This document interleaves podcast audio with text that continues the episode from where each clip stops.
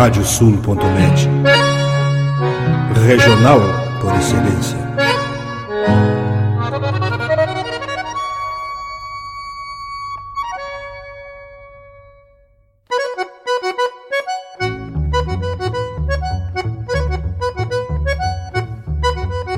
Está aberta a porteira, nem se preocupe em fechá-la. Recorra do plano à várzea, palmo a palmo da hacienda. Não há de curar bicheira, nem recrutar manada, porque se fez cimarrona e mais crioula. Radiosul.net para bebedouro das almas.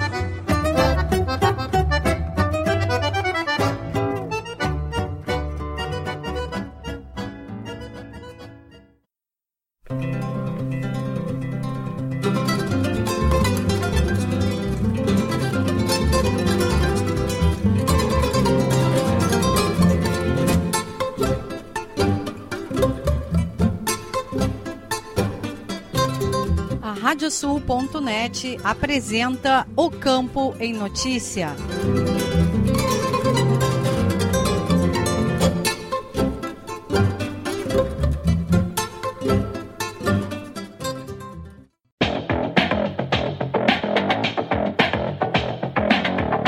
Olá, eu sou Rejane Costa e estamos começando o programa O Campo em Notícia. Vamos trazer hoje um especial com o balanço de 2021 e as perspectivas para 2022 com representantes de diversas áreas do setor agropecuário.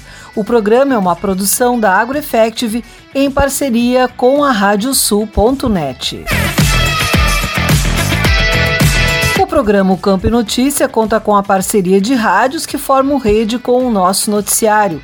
Estão conosco as rádios Poatã de São José do Ouro, Fandango de Cachoeira do Sul, Soledade de Soledade, Cidade de Cacique Doble, Integração de Restinga Seca, 107 de Tapejara, Minuano de Alegrete, Delta e Difusora de Bagé, 96 FM de Uruguaiana, Pitangueira de Itaqui, Sorriso de São Martinho, Difusora de Arroio Grande e Missioneira de São Luís Gonzaga, além da Rádio Sintargues. E nós vamos com o presidente da Associação Brasileira de Criadores de Cavalos Crioulos, ABCC, Onésio Prado Júnior. Presidente, prazer tê-lo aqui conosco. Olá, prazer é nosso. Uh, estamos aí terminando mais um ano, um ano de pandemia e abrindo uma expectativa muito grande para esse, esse novo ano que se aproxima, que está chegando, e é onde a gente espera que a gente é, terá menos problemas ou não teremos tantos problemas com a, com a nossa pandemia e que a gente possa fazer um ótimo ano de trabalho dentro do Cavalo Crioulo. Aproveitando, né, falando do ciclo em geral, presidente, o que, que dá para se esperar? O que, que foi esse ciclo do Cavalo Crioulo? Que foi um ciclo pouco atípico, como o senhor falou, da pandemia, mas que teve também uh, uh, grandes resultados e um, e um, trabalho excelente aí feito por toda a equipe da BCC. Exatamente, Nestor. Hoje nós estamos aqui no Paraná, aqui é, terminando, fazendo a última etapa da, da, das nossas provas de rédeas, encerrando rédeas de ouro. Ontem já tivemos o Snapple Beach, hoje temos o Porto Futuro e amanhã a grande final do Rédeas de Ouro. Foi um ano difícil, realmente, um ano de muitas incertezas, né? É, tivemos que mexer muito no nosso calendário. É o que eu sempre digo que já estamos com dois anos de pandemia, mas o ano anterior nós tivemos uma parte do ano é, sem a pandemia. Conseguimos trabalhar metade do, do, do ciclo é, sem o problema da pandemia. Já esse ano é, nós tivemos é, é, a pandemia durante o período todo, todo o ano hípico, né? E isso nos exigiu algumas adaptações, mas a gente só tem que agradecer a, a, a vamos chamar assim, a comunidade do cavalo crioulo como um todo. E aí nós envolvemos desde os é, do, desde o criador, desde o do associado, desde o do, do, do, proprietário de animais, e aí passamos pelo ginete, pelos colaboradores da BCC, é, por todos aqueles que trabalham na, na, na infraestrutura e, e, e, no trabalho dentro das cocheiras, nos treinamentos, é, houve um envolvimento muito grande de todos eles nas diferentes modalidades, né? e conseguimos encerrar o ano. É, talvez não tenhamos conseguido uh, o, o, número de, de, de, animais, que, de participação de animais que normalmente se tem, mas foi bem próximo do normal. Mas o que é mais importante, tivemos um, um, um ano com, de muita qualidade em todas as modalidades, um envolvimento muito grande de todos e, e, e houve um crescimento da raça como um todo, né? Uh, na parte técnica, na parte qualitativa, um crescimento. E não só na parte dos eventos, mas também tivemos dentro da parte comercial, com relação aos leilões, evidentemente mudou-se totalmente a característica, passando-se a ter leilões virtuais, mas todos eles com excelentes resultados, com praticamente 100% de vendas e, e com valores bastante significativos. Então, isso é muito gratificante para toda a nossa equipe, que, que muito se dedicou e conseguimos suplantar essas dificuldades. A gente viu também um mercado, como o senhor falou, da questão dos leilões virtuais, mas a gente também pôde notar que houve uma, né, pelo menos os leilões que a gente pôde acompanhar, uma pulverização também do cavalo crioulo em todo o Brasil, com gente comprando em diversas, uh, diversos lugares do Brasil. Temos trabalhado bastante, é, não só nas nossas é, provas é, de, de, seleção, que seria o freio de ouro, a morfologia e a marcha, mas nós estamos nos dedicando muito, muito, mas muito mesmo ao, ao, aos outros esportes, seja o, o, o, perdão, seja o laço, seja rédeas, é, seja o timpene, e também uh, trabalhando muito para levar o, o, o cavalo crioulo para o centro-oeste, o norte do Brasil, onde nós temos as pecuárias extensivas e o cavalo crioulo é, é a principal ferramenta para que isso, para que essa atividade se, se transcorra com sucesso. E nós sabemos que uh, a característica do cavalo crioulo é excepcional para o trabalho com o gado. Então, dentro desse leque que nós estamos falando, nós temos trabalhado bastante e temos colhido resultados muito importantes. Nós vamos conversar com o leiloeiro diretor da Trajano Silva Remates, Marcelo Silva. São Marcelo, prazer tê-lo aqui conosco. Prazer estar sempre junto com vocês, e compartilhar das novidades, das notícias e sempre ter o apoio é, teu e da tua equipe permanentemente durante o ano, o que facilita sobremaneira o nosso trabalho. Bom, senhor Marcelo, agradecendo já esse elogio inicial, também já lhe pergunto é, o que, que a gente pode falar, como foi esse ano, tanto para a pecuária de corte, quanto para equinoculturas, mas em especial o cavalo crioulo, que é o, são os dois motes da Trajano Silva nas suas vendas. Bom, o, esse ano que hora finda, é, até um, uma memória recente, eh, principalmente no que se refere à bovinocultura de corte. Os bovinos de corte foi o melhor dos últimos 10 anos, indiscutivelmente, eh, não só pela liquidez, né, eh, como também pelo grande volume de animais vendidos. Então é um tripé aí, a liquidez, o grande número de animais vendidos e as médias que comparadas com o ano passado, chegaram a ser 30% maior do que o ano passado, nas raças com as quais trabalhamos, que basicamente são Brangus, Braford, Angus e Hereford.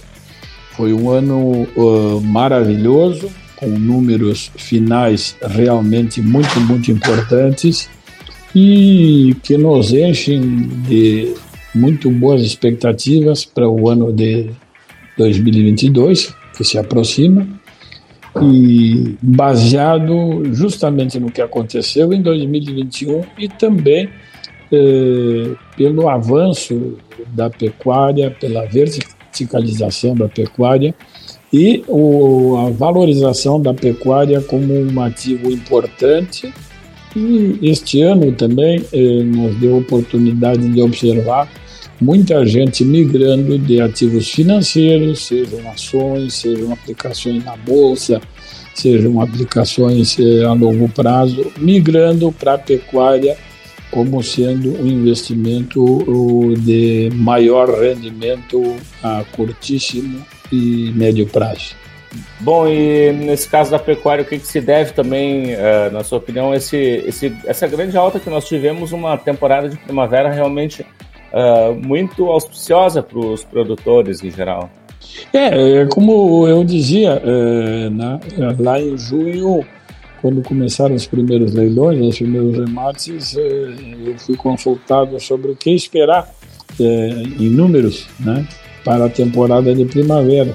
E eu disse que achava que tá, estaríamos trabalhando com até 20% mais né, sobre os valores do ano anterior, 2020. E, em realidade, eles ultrapassaram muito os 20% que eu previa. Né? E isso em todas as raças, né? em todas as categorias eh, dos eh, animais produzidos aqui no Rio Grande do Sul, vendendo para o Brasil que é um país continente, né, praticamente para todo ele, e a perspectiva é que essa capilaridade para 2022 ela seja maior e mais positiva. Bom, senhor Marcelo, e mudando agora do, do caso da pecuária para a equinocultura, o cavalo crioulo, como é que foi a sua avaliação aí da comercialização ao longo desse ano? Bom, o cavalo crioulo, eu acho que nós temos que colocar um, um, um detalhe, levantar um detalhe importante que foi o assunto pandemia, né? O fato de termos tido aí praticamente 20 meses eh, sem poder levar a efeito, sem poder levar a bom termo nenhum tipo de evento onde houvesse eh, reunião de pessoas, isso fez com que o mundo virtual fosse mais visitado, mais apreciado, né, e aumentou o convívio dos eh, amantes do cavalo crioulo no mundo virtual. O programa o Campo e Notícia Especial Balanço e Perspectivas faz uma parada e retorna em seguida com mais informações.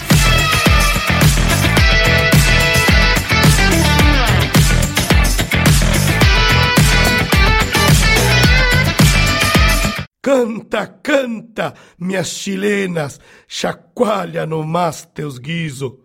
Nesta ponta d'égua que vão a trote estendido, enredei lá no tupete o mais lindo dos chiflidos. Radiosul.net, entre estrada e corredores. Agora tu podes ouvir a Rádio Sul pelos aplicativos para iOS e Android. Basta procurar na Apple Store ou na Play Store e fazer o download dos nossos aplicativos específicos para o teu sistema. Radiosul.net, regional por excelência.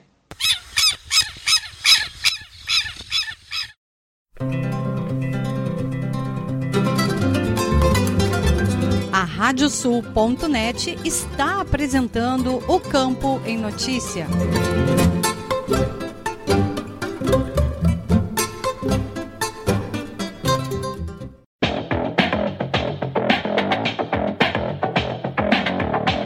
Estamos de volta com o programa o Campo em Notícia Especial Balanço e Perspectivas, uma produção da AgroEffect em parceria com a Radiosul.net.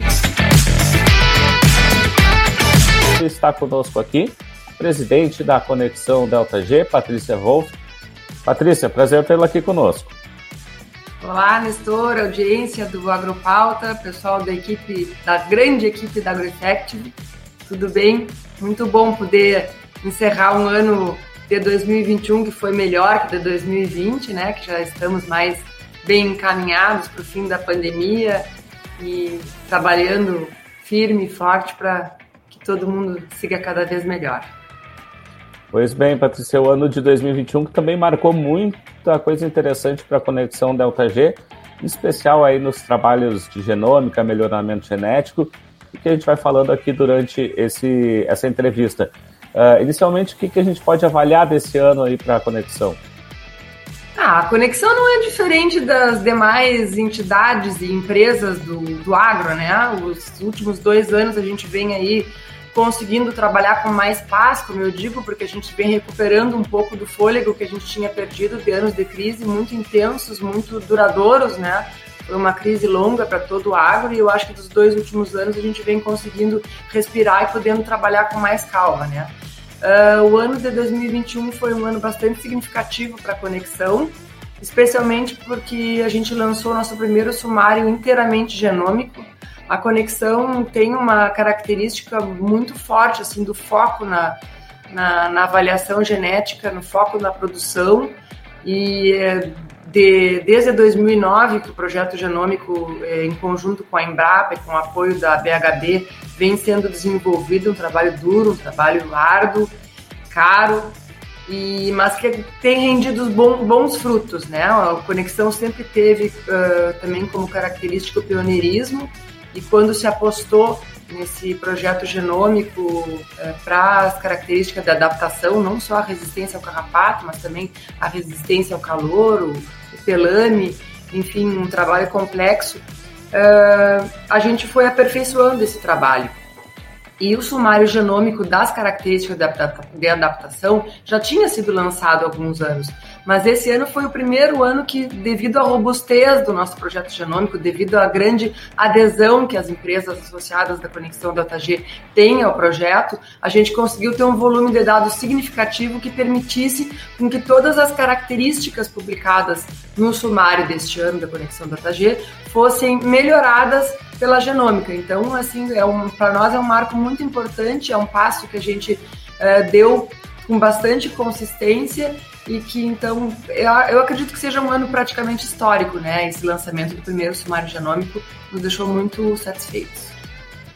E, e, o importante disso é que também já traz reflexos no próprio mercado, né? A gente lançou uh, esse, esse sumário ali durante a Expo Inter e logo depois já veio uma primavera, onde os produtores uh, já tiveram muito mais informação de acurácia desses animais, inclusive durante uh, essas temporadas, né? Sem dúvida, Nestor. Sem dúvida. A gente fez uma corridinha para conseguir fazer com que o sumário tivesse totalmente pronto e na Expo Inter havia aquela incerteza, comecei o formato da Expo Inter, mas a gente conseguiu fazer tudo a tempo e foi muito bom. A gente já tinha uma perspectiva que a temporada de primavera fosse ser uma boa temporada, né? A, primavera de 2020 já tinha sido uma boa temporada e interessante porque a gente observa é que nesses anos onde o pessoal está uh, valorizando mais os animais de genética, a exigência vem atrás. O pessoal está disposto a investir, a pagar mais por um reprodutor que tem mais confiabilidade em termos de, de expectativa do que, que ele vai produzir, mas eles vêm atrás de informação e cobram da gente e, e querem o detalhe do detalhe, e é muito bom porque a gente sempre tem o respaldo que o, que o, que o Gencis nos dá e que a Embrapa nos deu nesse trabalho todo uh, da genômica para poder dar as informações com mais segurança.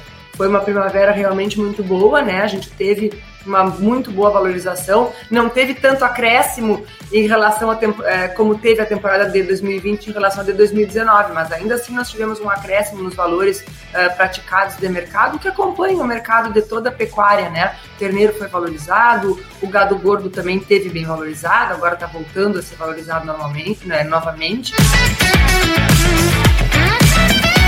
Traz aqui conosco o presidente do Instituto Desenvolve Pecuária, Luiz Felipe Barros, que está aqui conosco. Luiz Felipe, prazer tê-lo aqui conosco. Olá, Nestor, é um prazer estar com vocês da Agroafetivo. Foram parceiros, parceiros do nosso instituto, como o mundo da pecuária do Rio Grande do Sul do Brasil, que tem temas tão relevantes durante o ano de 2021. Bom, Luiz, o que, que a gente pode falar aí desse ano de 2021 para a pecuária, no ano que surgiu o Instituto Desenvolve Pecuária, trazendo aí uma nova proposta, trazendo aí também uh, algumas, alguns temas importantes para o setor agropecuário, especialmente para os pecuaristas do Rio Grande do Sul e do Brasil como um todo. Então, o ano de 2021 foi interessante. Você veja que até maio o preço do gado explodindo, né, vindo para cima. Chegamos a ter terneiro vendido a 17 reais no final de maio. Em junho ainda também houve um reflexo e a partir de julho, então, um desabamento do preço, chegando a, a ter comercialização a 10,50 no final de setembro. Isso pelos motivos lógicos e que a maioria dos pecuaristas sabe, que é a questão de sair do gado das pastagens. Né? Muito gado novo nas pastagens, e e, aí aconteceu esse congestionamento de mercado, mas algo que é normal, é histórico. E depois, então, a partir do final de outubro, né, está se vendo uma reação muito forte do gado, muito pujante. O gado está vindo para cima, o, o, o, preço do boi gordo encerrou a semana passada em 23 já, com notícias de negócios a 23, demonstrando a reação que vai haver e o aprendizado do pecuarista, acima de tudo, de utilizar as médias históricas, de utilizar a análise do mercado, a conjectura de mercado.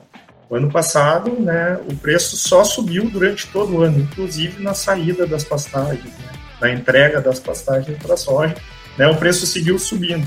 Isso aconteceu e o reflexo em 2022 foi que se segurou muito terneiro, muito gado para a saída das pastagens, esperando esse boom de preço que historicamente nunca tinha acontecido, né, com exceção de algum ano ou outro.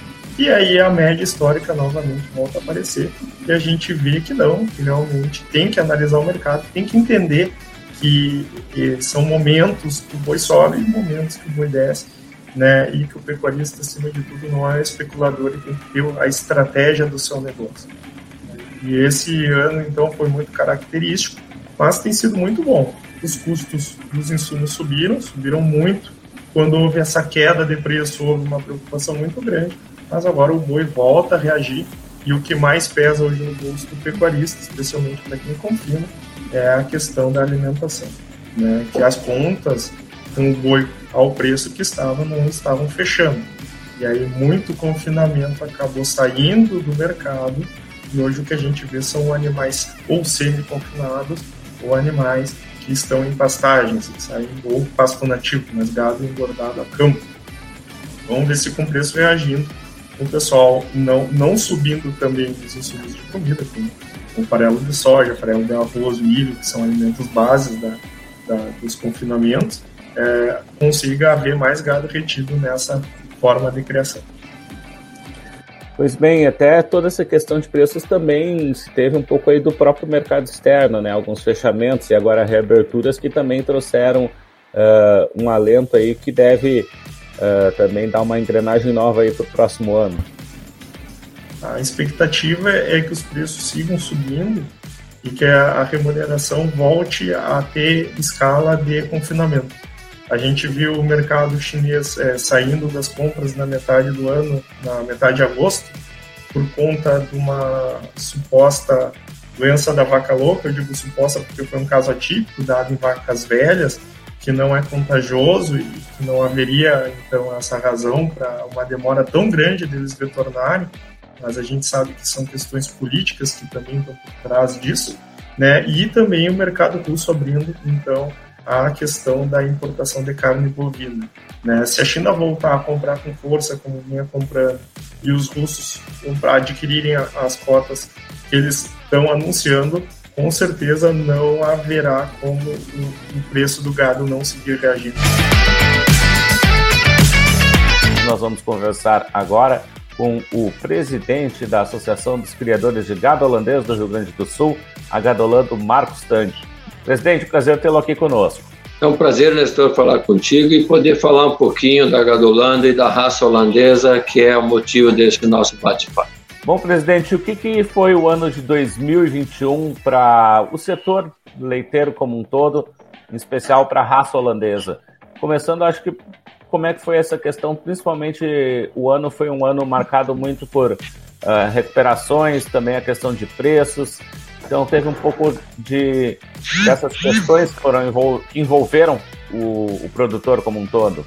Sim, Nestor, eu tenho dito assim que uh, foi um ano então que, um resumo bem geral, eu poderia dizer ainda de pandemia, como todos sabem, mas um ano que a gente começou a reativar algumas coisas, haja visto aí a Expo Inter que aconteceu com pelo menos um público parcial.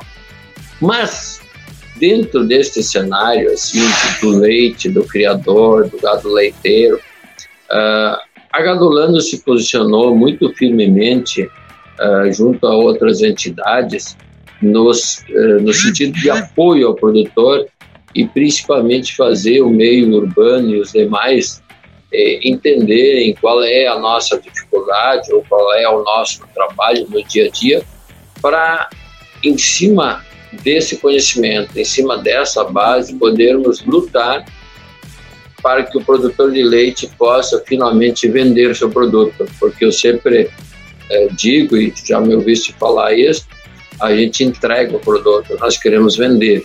Então, assim, já que tu mencionaste isso, preço, recuperação ou perda de preço, a Gadolan também se posicionou mais firmemente que nos demais anos ou demais épocas, porque o, o foi propício para isso, junto na, nas reuniões de conselheite, nas reuniões de grupo produtor, aí eu posso citar nossa aliança nesse sentido com a Farsul, o Gado Jersey, o Cafetá, Cafetrap, ou seja, estou mencionando entidades que representam o produtor. Sempre digo, né, nós não queremos quebrar nenhuma indústria, nenhuma firma, nós também precisamos deles e eles precisam de nós. Mas nós temos que lutar pelo nosso lado e deixar bem claro uh, qual é a nossa atividade e as dificuldades na nossa atividade.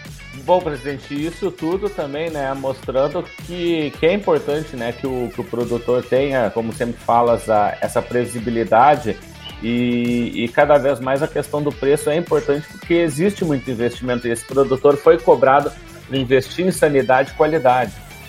Sim, Nestor. Uh, quando a gente se torna repetitivo, são duas coisas. Eu, eu detestava que a pessoa fosse repetitiva e hoje vejo que é só assim que a gente consegue firmar pontos. Então, o repetitivo está no quê?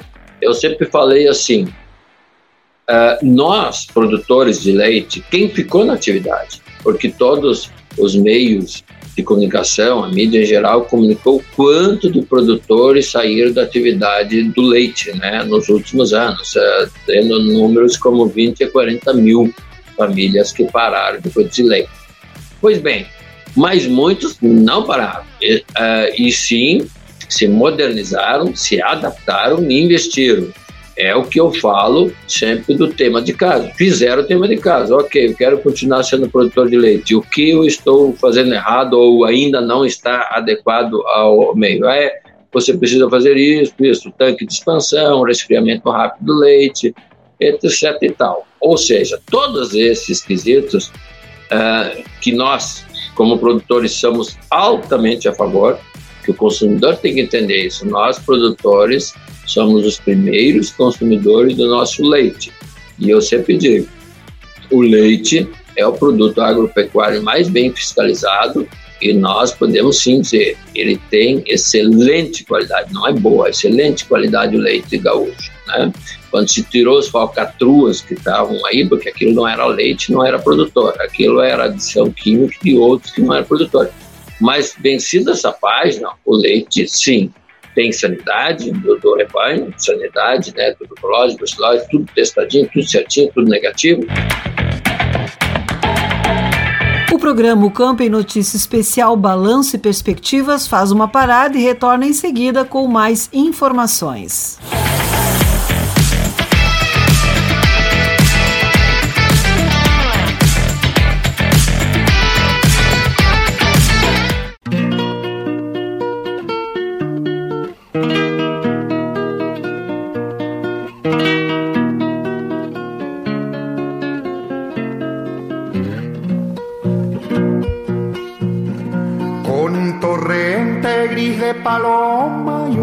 Canción de verano y remo.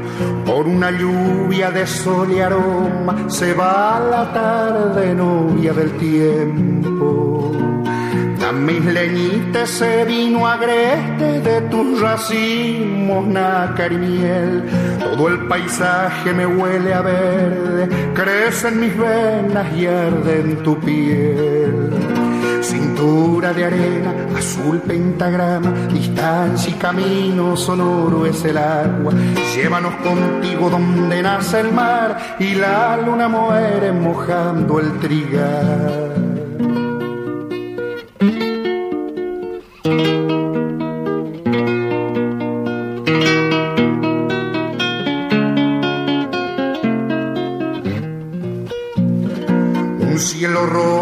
Flecha las tunas, su cruz en vuelos tiende el biguá y el río estira su piel lobuna bajo un diciembre tibio y frutal.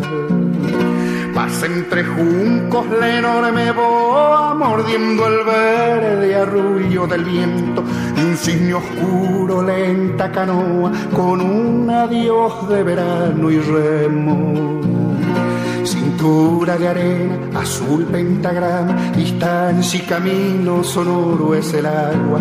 Llévanos contigo donde nace el mar y la luna muere mojando el trigal. Cintura de arena, azul pentagrama, distancia y camino sonoro es el agua. Llévanos contigo donde nace el mar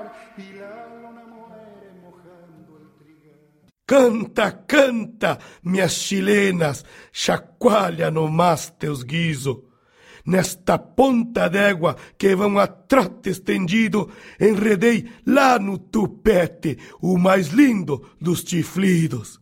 radiosul.net, entre estrada e corredores.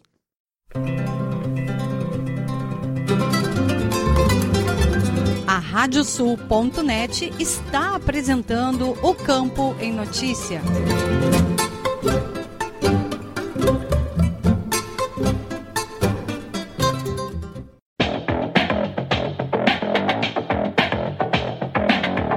Estamos de volta com o programa o Campo em Notícia Especial Balanço e Perspectivas, uma produção da AgroEffective em parceria com a Radiosul.net.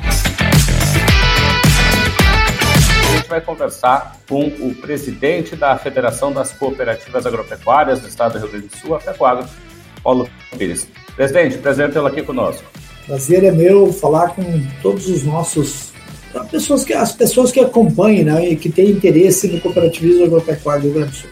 Presidente, o que que, da, o que, que se foi esse ano para o cooperativismo como um todo? A gente teve aí uh, uh, diversas culturas com bons preços em determinados momentos também a questão de custos também trouxeram, mais toda a dinâmica do clima também que influenciou muito essa questão aqui no Rio Grande do Sul? O ano iniciou né, de uma forma bastante complicada. Nós tivemos uma frustração de safra de milho, né, isso assustou um pouco.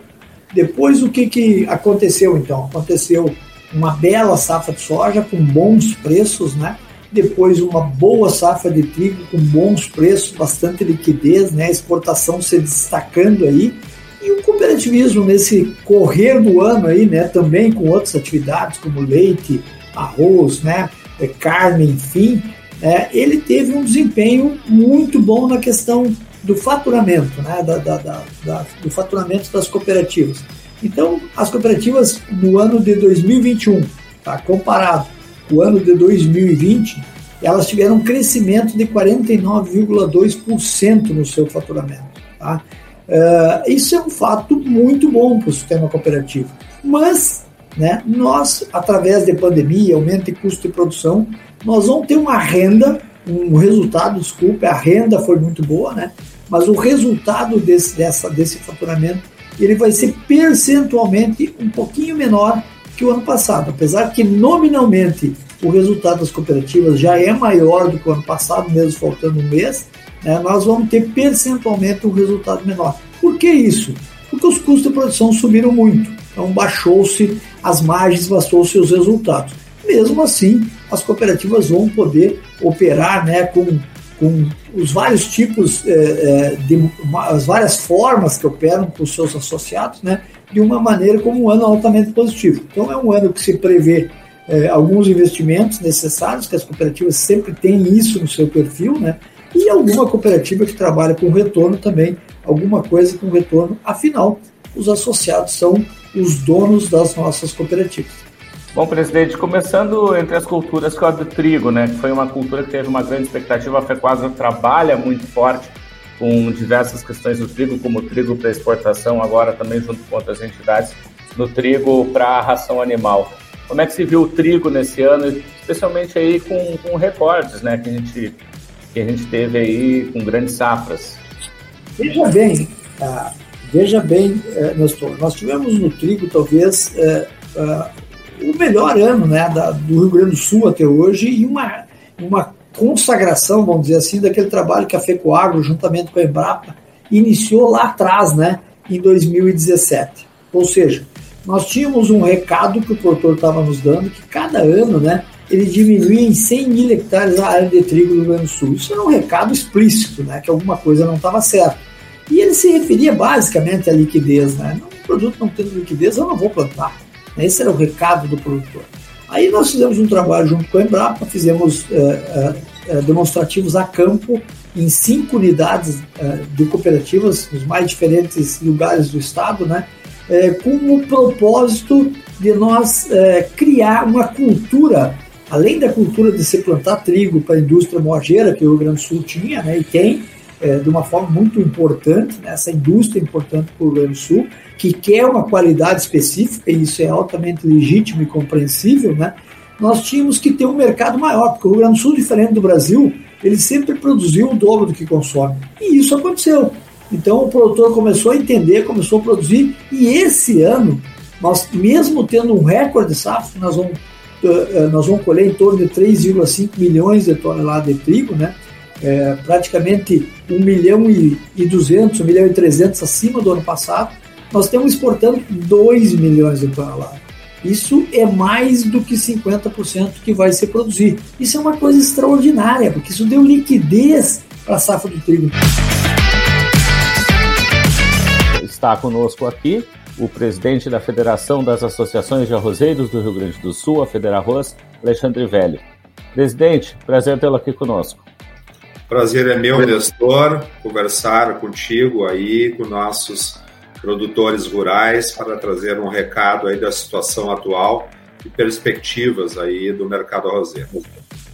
Bom, presidente, nós tivemos um ano de 2021 que iniciou com um preço muito uh, diferenciado do setor e com ao longo do ano ele também teve seu, seus ajustes.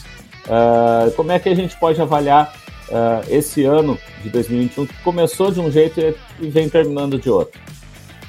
O ano de 2021 foi marcado por uma excelente safra de arroz no Rio Grande do Sul. Então, atingimos uma produtividade de 9 mil quilos por hectare, e isso trouxe, então, uma tranquilidade ao mercado com relação, Nestor, ao abastecimento. Mas foi um ano diferente, está sendo um ano diferente de comercialização, porque na maioria dos anos nós temos aí um segundo semestre eh, melhor normalmente de preços do que o primeiro. E este ano, em função principalmente de uma produtividade maior e uma exportação menor no primeiro semestre do ano, nós tivemos aí preços melhores no primeiro semestre do que estamos vendo hoje no mercado. Então, isto é reflexo, certamente, é, desta questão da produção e também da questão da exportação. A exportação, ela cada vez mais traz uma referência ao mercado e esta referência de preço muitas vezes faz com que a indústria tenha uma posição uh, mais firme com relação ao varejo. Na verdade, muitas vezes uh, a indústria pode ser vista que faz aí uma pressão de baixa, mas a verdadeira pressão quem faz é o varejo e o varejo muitas vezes ele compra, Nestor, da mão para a boca, como se chama, e, e essa compra pequena da mão para a boca, é somente para abastecer o mínimo aí as prateleiras, faz com que a indústria tenha um posicionamento é, diferente com relação aos produtores. Então, a Federal se dedica muito a essa questão aí da exportação, porque isso é fundamental para regular melhor o mercado, trazer esta referência de preço, de preço e, consequentemente, nós termos um preço que pelo menos aí supere o custo de produção. Bom, presidente, falaste da questão da, das exportações. Isso também é um, é um fato muito importante. A, a Federal Arroz preconizou muito uh, durante o, o, ano e vem preconizando durante os últimos anos essa questão da exportação. E a gente teve novidades importantes, como a abertura de mercados, especialmente aí o grande destaque do México, né? Inclusive com a participação da Federarroz em uma feira importante do setor naquele país.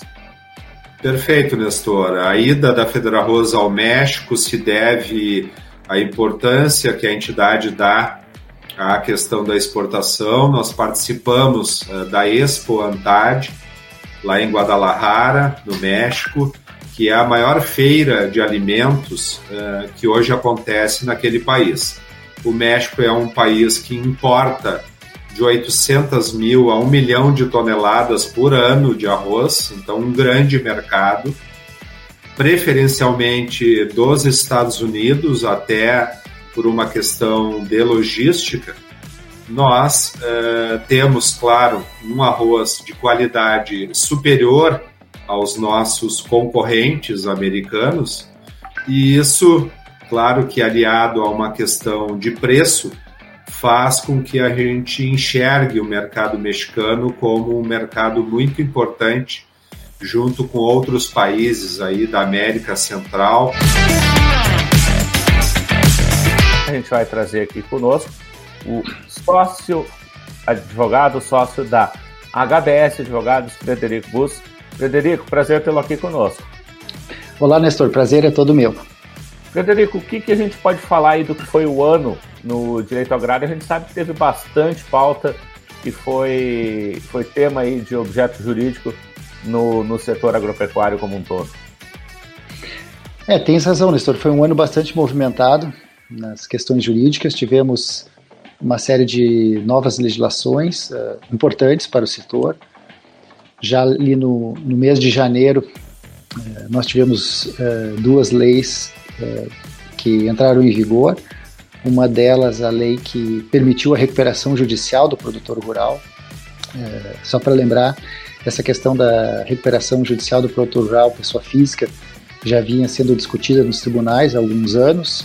Nós tínhamos tido, havia duas decisões do STJ, uma de 2019 e outra de 2020, admitindo a recuperação judicial do produtor rural e, e prevendo que o produtor rural, para fins de acessar recuperação judicial, ele não precisaria uh, estar inscrito na, na junta comercial há mais de dois anos, antes de protocolar o pedido de recuperação judicial, e também que a, a comprovação do exercício da atividade poderia uh, ser realizado através de, de enfim, de, dos livro caixa e outros documentos que comprovassem efetivamente uh, a atividade rural. Essa legislação ela entrou em vigor no dia 24 de janeiro, praticamente ela referendou, ou seja, confirmou que a jurisprudência, previu que a jurisprudência já vinha decidido nesses casos, então, desde janeiro deste, deste ano já é já tem previsão legal que permite ao produtor ingressar, acessar o Instituto da Recuperação Judicial, do mesmo modo como todos os demais empresários do país. Eu só faço uma ressalva que uh, esse Instituto da Recuperação Judicial ele é algo que deve ser visto com muita parcimônia, com muita responsabilidade. Isso não, não é a salvação da lavoura para o produtor rural que tem dívidas.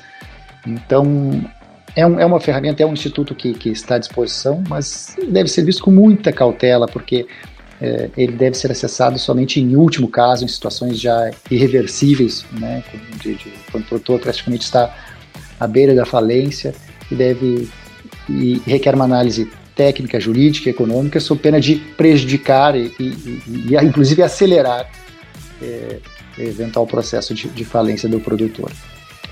Outra legislação que, que entrou em vigor em janeiro foi a, a, a lei por, que prevê o pagamento por serviços ambientais. Essa legislação ela foi bastante saudada pelo setor, é uma lei federal que prevê a remuneração para para aqueles que, que preservam as suas propriedades rurais, áreas de reserva legal, áreas de preservação permanente, reservas de, de patrimônio natural, enfim, há uma, a, a legislação apresenta uma intenção uh, positiva neste sentido. Tivemos também dois decretos na sequência durante o decorrer do ano, também nesta mesma linha de modo a, a estimular o, pagamento por serviços ambientais, prevendo essa, essa possibilidade. Um decreto que regulamentou a emissão da, da chamada CPR Verde, né, relacionada às atividades de conservação e recuperação de florestas e seus biomas, que também prevê a possibilidade de o produtor ser remunerado pela prestação de um serviço ambiental, e também tivemos mais recentemente um decreto que criou o Programa Nacional de Crescimento Verde, também com é, clara intenção de, de diminuir, é, buscar a redução das emissões de carbono e também prevendo remuneração por preservação é, ambiental. Bem, essa legislação ela deve ser saudada, é, muito positivo para o setor termos previsão legal nesse sentido, ingressarmos nessa nova seara, porém ainda se espera que, que ainda carece de muitas regulamentações e se aguarda para que é, é uma pauta para ficarmos atentos para o ano de, 20, do, de 2022, no sentido de que é, essas previsões é, que vieram né, agora, essas, essa previsão legal que veio no ano de 2021, comecem a, a cada vez a se efetivar. E... O programa Campo e Notícia Especial Balanço e Perspectivas faz uma parada e retorna em seguida com mais informações.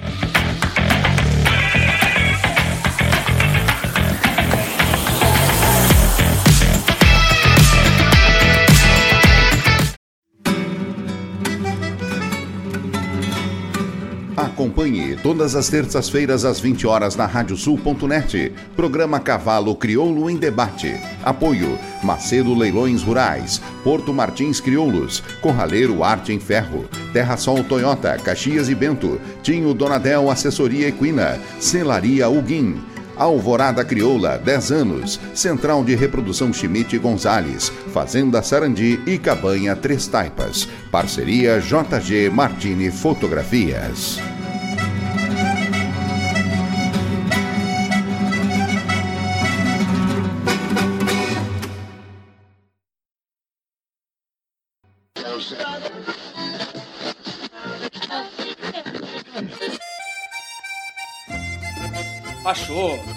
Deixa aí porque esta é a Radiosul.net, regional por excelência.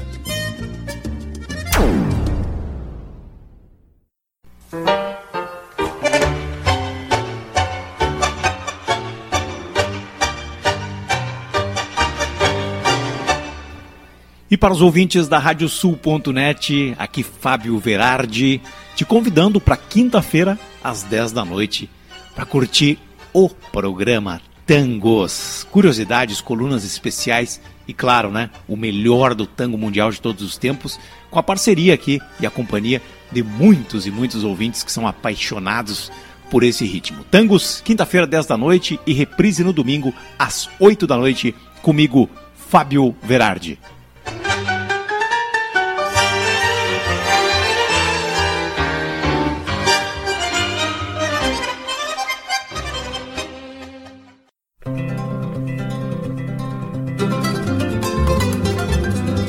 Radiosul.net está apresentando o Campo em Notícia.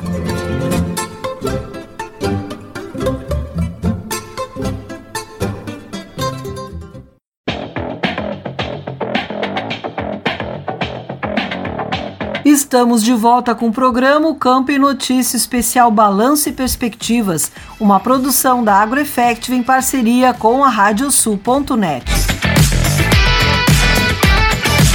conosco está aqui o presidente da Associação Gaúcha dos Professores Técnicos em Ensino Agrícola, GPTE, Fritz Rolla. Presidente, prazer tê-lo aqui conosco. Prazer é nosso, sempre é bom poder compartilhar nossas ideias e fazer um balanço daquilo que, apesar da pandemia, conseguimos vencer neste ano. Pois é, né, presidente? Foi um ano de muitos desafios. A gente teve uh, uma série de trabalhos feitos aí pela GPT e demais instituições relacionadas ao ensino agrícola, uh, buscando aí cada vez mais os direitos dos professores, especialmente nesse período de pandemia, mas também com muitas conquistas, principal delas a questão da, dos maquinários agrícolas que chegaram finalmente às escolas daquela verba foi aprovada lá em 2018, né? É, foram muitas as correrias, vamos dizer assim, as buscas para, para poder contemplar as demandas das nossas escolas e uh, com certeza foi um ano promissor. Nós conseguimos, apesar de toda dificuldade, atender a nossa demanda é, principalmente naquilo que o associado né, busca e das dificuldades que ele tem, seja tanto na sua vida funcional, junto à mantenedora, ou então também questões pessoais que muitas vezes travam a sua vida, aí todos os convênios que estão disponíveis. Dentro das grandes conquistas para escolas, com certeza a questão da emenda parlamentar foi fundamental, porque uh, isto deu e está dando um incremento em termos de tecnologia nas escolas. Né? Uh, enfrentamos também alguns problemas quanto a isso, porque uh, o Estado ele é muito demorado na execução das suas ações. Isso não é culpa de A, B ou C, isso é devido a toda um, uma legislação que precisa ser atendida e muitas empresas já não querem mais negociar com o Estado, porque elas já sofreram uh, muitos atrasos nos pagamentos. Então, existe uma desconfiança hoje por muitos empresários dizer, olha, eu não quero mais vender para o estado do Rio Grande do Sul, né? que demora para pagar e tem dificuldades de atender aquilo que foi contratado. Então, isso fez com que, pela demora, muitos preços começaram a mudar e nem tudo vai poder ser atendido. Então, uh, é um problema né, que isso gerou né? porque a gente foi buscar, as escolas tinham uma verba elencada e dentro disso se mobilizaram, reuniram suas equipes, definiram prioridades e agora não vão poder ver atendidas todas as suas demandas. Né? Então isso faz parte, infelizmente, da realidade quando a gente aqui uma verba conquistada em 2018 que ainda não foi toda executada. Né? Eu vivi isso dentro do governo e, e posso afirmar que, infelizmente, os entraves burocráticos eles são terríveis. Eles muitas vezes inviabilizam ações que são fundamentais para o processo de ensino-aprendizagem. Então, tirando esse ponto negativo, que talvez as escolas, algumas não vão receber tudo, tem também notícias sempre boas, né? Por exemplo, eh, muitos tratores eh, que foram já distribuídos, outros ainda vêm. Uh, caminhonetas que serão distribuídas também e que estão sendo distribuídos, caminhões junto às escolas. Então, são uh, veículos que vão atender uma demanda reprimida de muitos anos. Muitas vezes, esses serviços precisavam ser contratados né, com altos custos e coisas que as escolas não tinham, né, não tem dinheiro para poder atender isso. Então, acredito que tudo isso vai alavancar, vai ajudar a melhorar o processo, principalmente na área técnica, né? porque é ali que está o grande gargalo de nós podermos também trazer para o mundo do trabalho técnicos bem preparados e que dialogam com a tecnologia que hoje está sendo exigida pelo campo.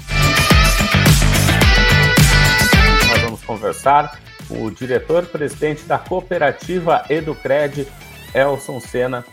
Professor, prazer tê-lo aqui conosco. Sim, é um prazer também estar com vocês aí e falando um pouquinho da, sobre a, o cooperativismo e as questões da, da nossa cooperativa.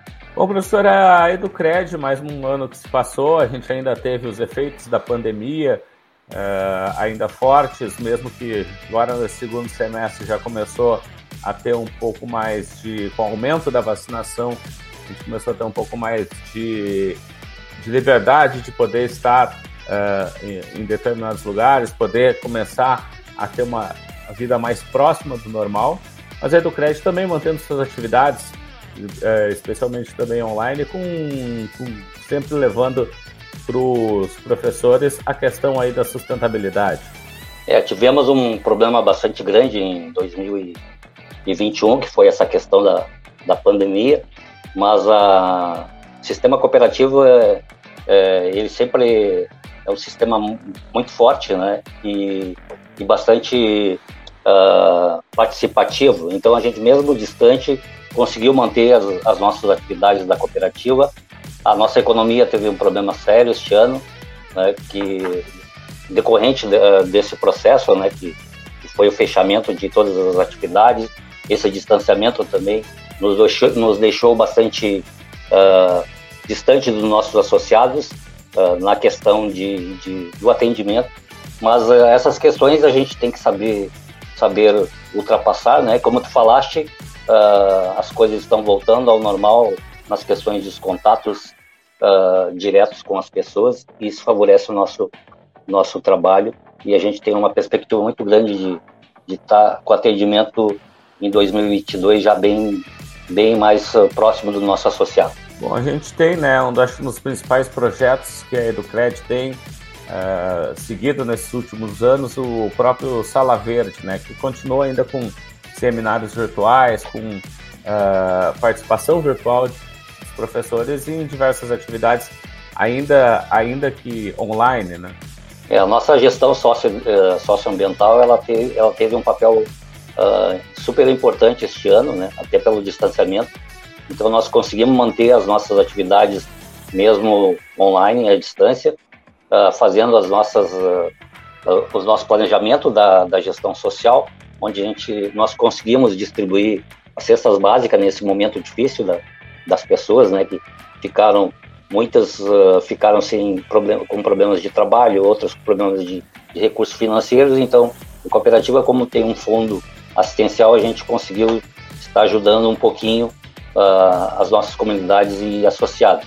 Então, decorrente desse, desse processo, a, a Sala Verde também manteve o papel na, na parte de educação ambiental, onde uh, nós conseguimos realizar os trabalhos mesmo à distância, né, um seminário, uh, seminário à distância com os professores e mantivemos outras atividades de, de planejamento de educação ambiental, com um curso, né, uh, que a gente conseguiu formatar este ano à distância, uh, um curso de de como executar um plano de educação ambiental para, para, os, para os professores, estar vinculando a, nas suas atividades escolares.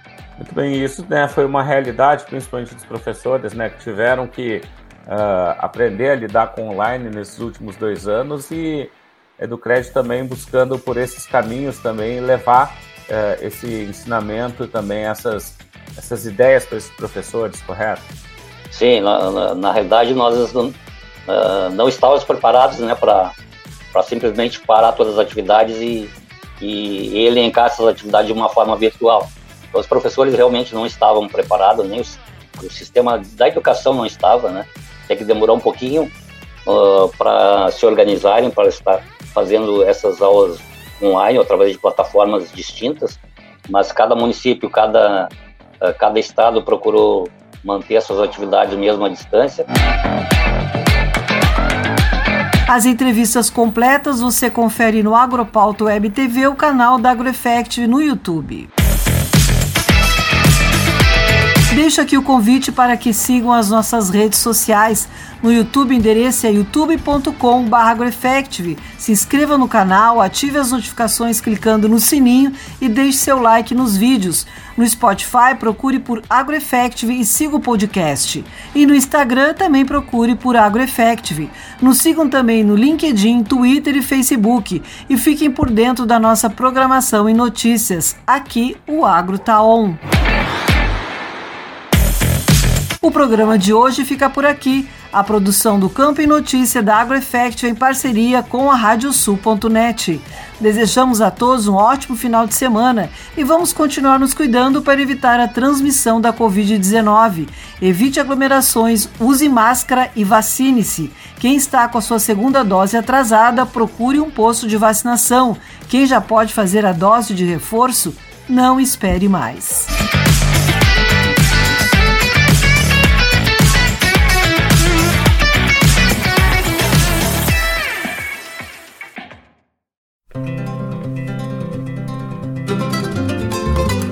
radiosul.net apresentou O Campo em Notícia.